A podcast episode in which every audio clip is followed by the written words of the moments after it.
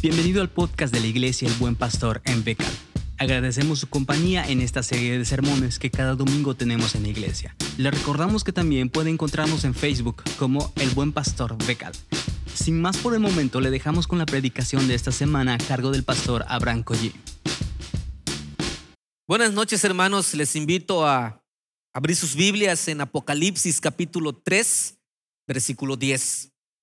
Y quisiera que sigan con la vista lo que dice. Ya que has guardado mi mandato de ser constante, yo por mi parte te guardaré de la hora de tentación que vendrá sobre el mundo entero para poner a prueba a los que viven en la tierra.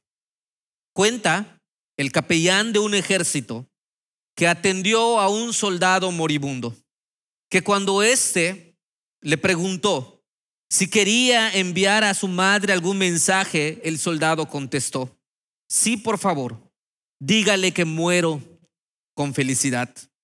Entonces el capellán le preguntó otra vez si quería algo más. El soldado le contestó, si usted pudiera escribir a mi maestra de escuela dominical, dígale que muero como cristiano y que nunca olvidé las enseñanzas que ella me dio. Al poco tiempo, aquel capellán le escribió a la maestra y la maestra contestó, que Dios me perdone, que Dios me perdone, pues hace un mes renuncié a mi cargo de maestra en la iglesia, porque yo pensaba que mi trabajo con los niños no servía ni valía para nada. E impulsada por mi cobardía y por falta de fe, abandoné a mis alumnos. Y ahora recibo la carta de usted en la que me dice que mi enseñanza fue un medio para ganar un alma para Cristo. Estoy decidida, decía la maestra, a trabajar otra vez en el nombre de Cristo y le seré fiel hasta el fin de mi vida. Hermanos, Dios nos pone en medio del lugar donde estamos con un propósito firme para que otros conozcan de Él y esto solo es posible cuando tú y yo perseveramos en su palabra. Durante este mes hemos estado hablando de las cartas que el apóstol Juan escribió a las iglesias en Apocalipsis capítulo 2 y capítulo 3. En esta ocasión hablaremos de Filadelfia. Filadelfia estaba situada en una carretera importante fue fundada con el propósito de hacerlo un centro para el desarrollo del idioma y las costumbres griegas. El pueblo era famoso por los viñedos que rodeaban, pero también estaba sometida a frecuentes terremotos a tal grado que la ciudad fue destruida por un terremoto en el año 17 después de Cristo. Y después de este terremoto, la gente quedó tan preocupada hasta el punto de que la mayoría de ellos vivían fuera de los límites de esta ciudad. A esta iglesia el Señor se manifestó, como dice el versículo 7, como el santo, como el verdadero, como el que tiene las llaves, como el que abre y ninguno cierra, como el que cierra y ninguno abre. Y estas palabras son el eco de Isaías capítulo 22, versículo 22, cuando Isaías escribe, sobre sus hombros pondré la llave de la casa de David. Lo que él abra, dice Isaías, nadie podrá cerrar. Lo que él cierre, nada podrá abrirlo. En otras palabras, Jesús es aquel que tiene el poder administrativo y un control incuestionable. Cristo, amados hermanos, se presenta a una iglesia que debía recordar que Él tiene el poder absoluto sobre la casa de David, o sea, sobre su pueblo. Y Él le habla a la iglesia en Filadelfia recordándoles que Él tiene la llave. La llave de David, que es una alusión al Antiguo Testamento, a la absoluta soberanía de Dios para abrir puertas y cerrar bocas. Después de la descripción de quién es Jesús, la iglesia en Filadelfia recibe palabras de elogio de parte del Señor. Los santos habían sido fieles. Habían demostrado celo por las buenas obras. Por eso el versículo 8 del capítulo 3 de Apocalipsis dice, conozco tus obras.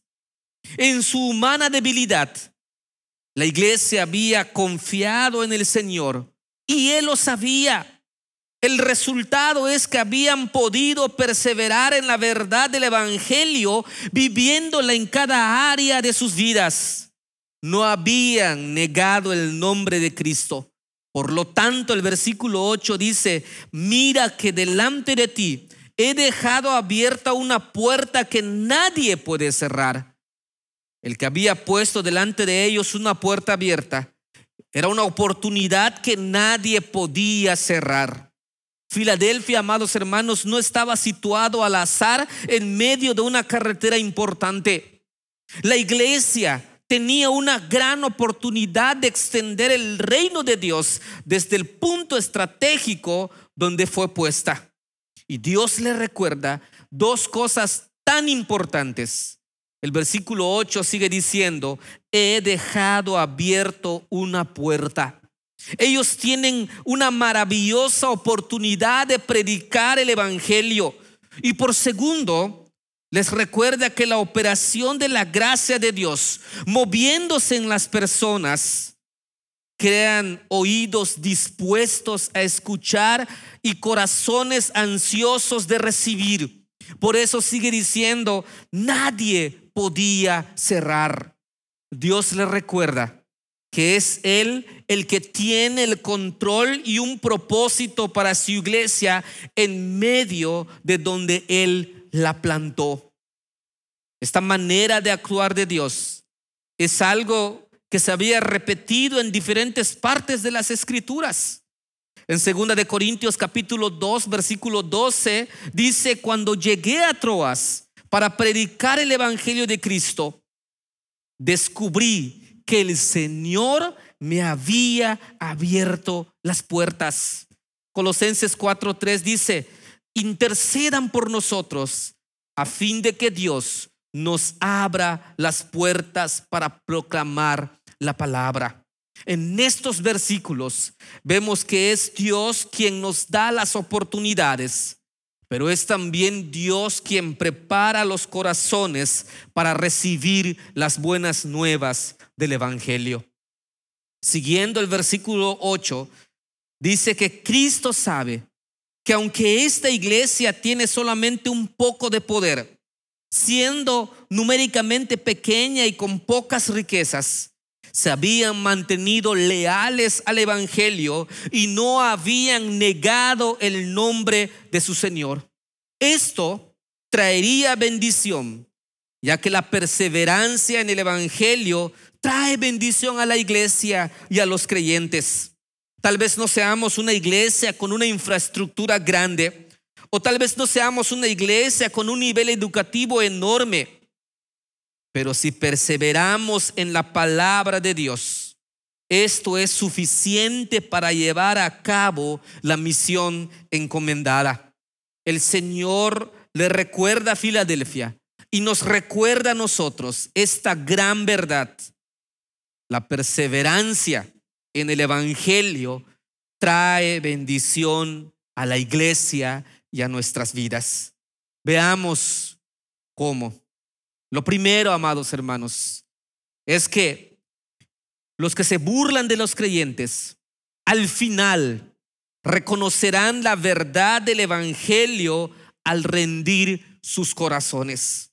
La iglesia de Filadelfia no solamente iba a prevalecer a sus mofadores y acusadores, sino también ganaría la victoria.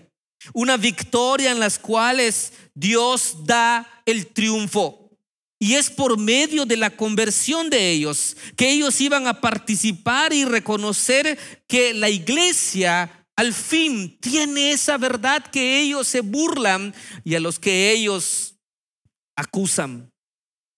En el versículo 9 dice, voy a hacer de los de la sinagoga de Satanás que dicen ser judíos, pero que en realidad mienten vayan y se postren a tus pies y reconozcan que yo te he amado. Al final de los tiempos, Dios dará su victoria a la iglesia por sobre sus enemigos. Y esta es nuestra esperanza y la esperanza que tenían los creyentes del Antiguo Testamento, como vemos en Isaías capítulo 60, versículo 14, donde dice, ante ti vendrán a inclinarse los hijos de tus opresores.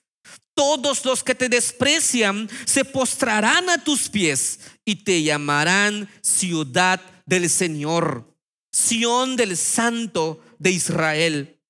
Esos pretendidos judíos que habían, se habían opuesto a la iglesia de Filadelfia de manera tan cruel, quedarían humillados delante de estos sencillos creyentes, los que pretendían ser el pueblo escogido de Dios, que se refiere a los judíos inconversos, que se proclamaban ser el pueblo de Dios, pero en realidad servían a Satanás, en realidad eran sinagogas de Satanás, se verían obligados a admitir que a los que menospreciaban, a los que perseguían, a los que marginaban, a los que le hacían sufrir, a los que burlaban, eran en realidad la grey escogida. Fue de gran ánimo y de gran estímulo para la iglesia saber que de alguna manera Dios les vengaría delante de sus enemigos por medio de la conversión de los judíos que los rechazaban, por tener que admitir en el día final que Dios amaba a la iglesia en Filadelfia.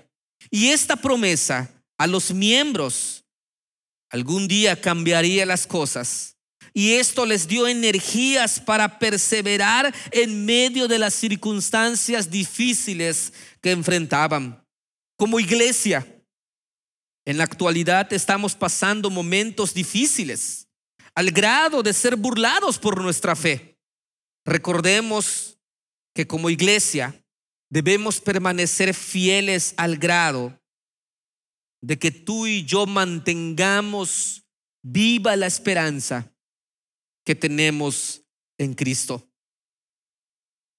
Recordemos como iglesia que debemos permanecer fieles a nuestro Dios, ya que en su amor nuestros burladores lo conocerán y al final le adorarán.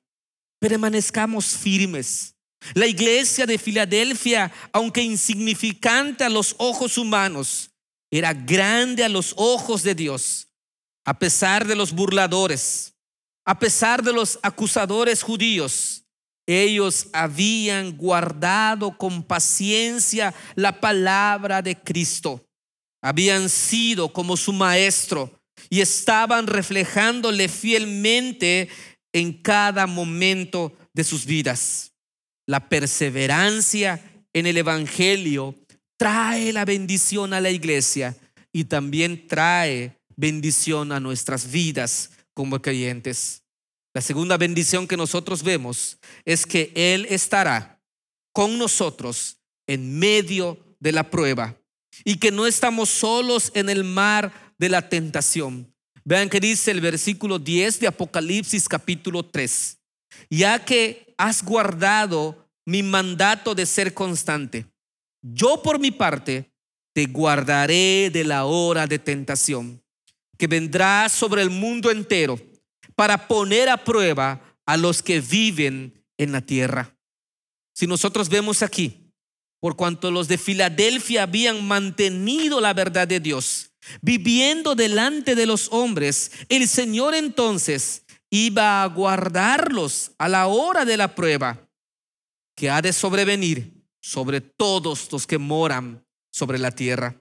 Y esta promesa, amados hermanos, no significa que los cristianos de Filadelfia y que tú y yo seremos liberados de los sufrimientos o de la muerte, sino que Dios estará en medio de ellos y con nosotros en el sufrimiento para que podamos perseverar en nuestra fe.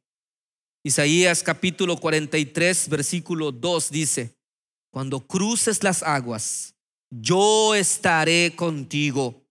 Cuando cruces los ríos, no te cubrirán sus aguas. Cuando camines por el fuego, no te quemarás, ni te abrazarán las llamas. En tonos de ternura y de amor, Jehová asegura a su pueblo que no teman, porque quien le ha creado, quien nos ha formado, quien nos ha redimido y quien nos ha llamado, estará con ellos y con nosotros en la inundación y en el fuego. Dios creó a Israel haciéndola especial para él. La redimió y la llamó por su nombre para que fueran de él. Dios protegió a Israel en los tiempos difíciles. Nosotros somos su iglesia y como parte del pueblo de Dios también somos importantes para Dios. También nos llama por nombre y nos da de su nombre. La iglesia será guardada todo el periodo de tiempo que dure la prueba, mientras esperamos a Cristo por segunda vez. Si ves el versículo 11 dice, vengo pronto. La palabra vengo pronto es una advertencia para los opresores, pero también es una palabra de aliento para los oprimidos.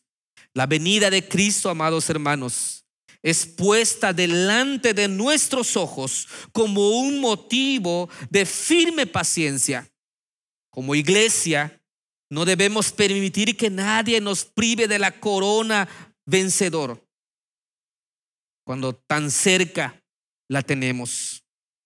Habrá momentos como iglesia y como cristianos que estaremos en medio de momentos difíciles, pero recordemos estas palabras que son promesa. Él nos guardará en medio de la tentación mientras dure su venida. Si permanecemos firmes y perseverantes a su palabra, al final tendremos la corona de vida. Seguimos viendo que la tercera bendición que viene por permanecer fiel y perseverante al Evangelio es que tendremos una relación con Dios a plenitud. El que venciere será hecho columna en el templo de Dios y ya no saldrá jamás de ahí. El versículo 12 nos habla de una columna. Y esta columna es algo permanente, es algo firme. Ningún terremoto los llenará jamás de temor, ni les hará huir a la ciudad como hacían en Filadelfia. Ahí iban a permanecer. La transformación en columna y las tres inscripciones significan la más firme permanencia del cristiano con Dios por siempre. Nadie podrá borrar la consagración de nuestro nombre, grabada indeleblemente por el Señor. Y esta promesa anticipa la visión de la nueva Jerusalén en la que ya no habla templo ni edificio, sino relación directa y convivencia entre Dios y nosotros, su pueblo. El versículo 12 continúa diciendo que Cristo escribirá sobre él el nombre de su Dios, el nombre de la ciudad de su Dios, la nueva Jerusalén y su propio nombre. En otras palabras, el vencedor se le dará la seguridad de pertenencia a Dios, a la nueva Jerusalén y a Cristo. Y también participará eternamente de todas las bendiciones y privilegios. Filadelfia estaba situada en una posición estratégica para llevar el mensaje en la cual ellos habían permanecido perseverantes. Dios nos ha puesto en medio de este pueblo para llevar su mensaje. No estamos aquí por casualidad. Tal vez tengamos una infraestructura pequeña o tal vez tengamos una infraestructura que no es ideal. Tal vez no seamos muchos o bien estudiados para el mundo. Pero si la palabra de Dios es nuestro cimiento de la fe, entonces perseveraremos. En Juan capítulo 6, versículo 68, Juan contestó al Señor cuando algunos discípulos se estaban marchando. Señor, ¿a quién iremos? Si tú solo tienes palabras de vida eterna.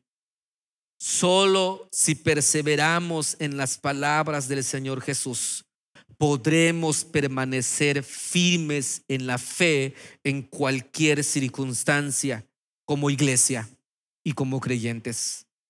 MacDever dice, la iglesia encuentra su vida conforme escucha la palabra de Dios. La iglesia encuentra su propósito conforme vive y refleja la palabra de Dios. La labor de la iglesia es escuchar y luego imitar. Eso es todo. Como iglesia, amados hermanos, el reto principal que la iglesia enfrenta no es averiguar cómo ser relevante o estratégica o sensible, es averiguar cómo ser fiel, cómo escuchar, cómo confiar y cómo obedecer la palabra de Dios en estos tiempos. La única manera de salir victoriosos ante los embates de los enemigos del Evangelio es permanecer perseverantes a la palabra de Dios. Habrán momentos difíciles como iglesia y como creyentes, en donde la perseverancia en la palabra de Dios nos dará ese ánimo para seguir adelante. Como iglesia, estamos llamados a ser misioneros en nuestra localidad. El Señor nos ayude a permanecer perseverantes a su palabra y aprovechar las puertas que el Señor ha abierto aquí en Becal para llevar su palabra. Amén.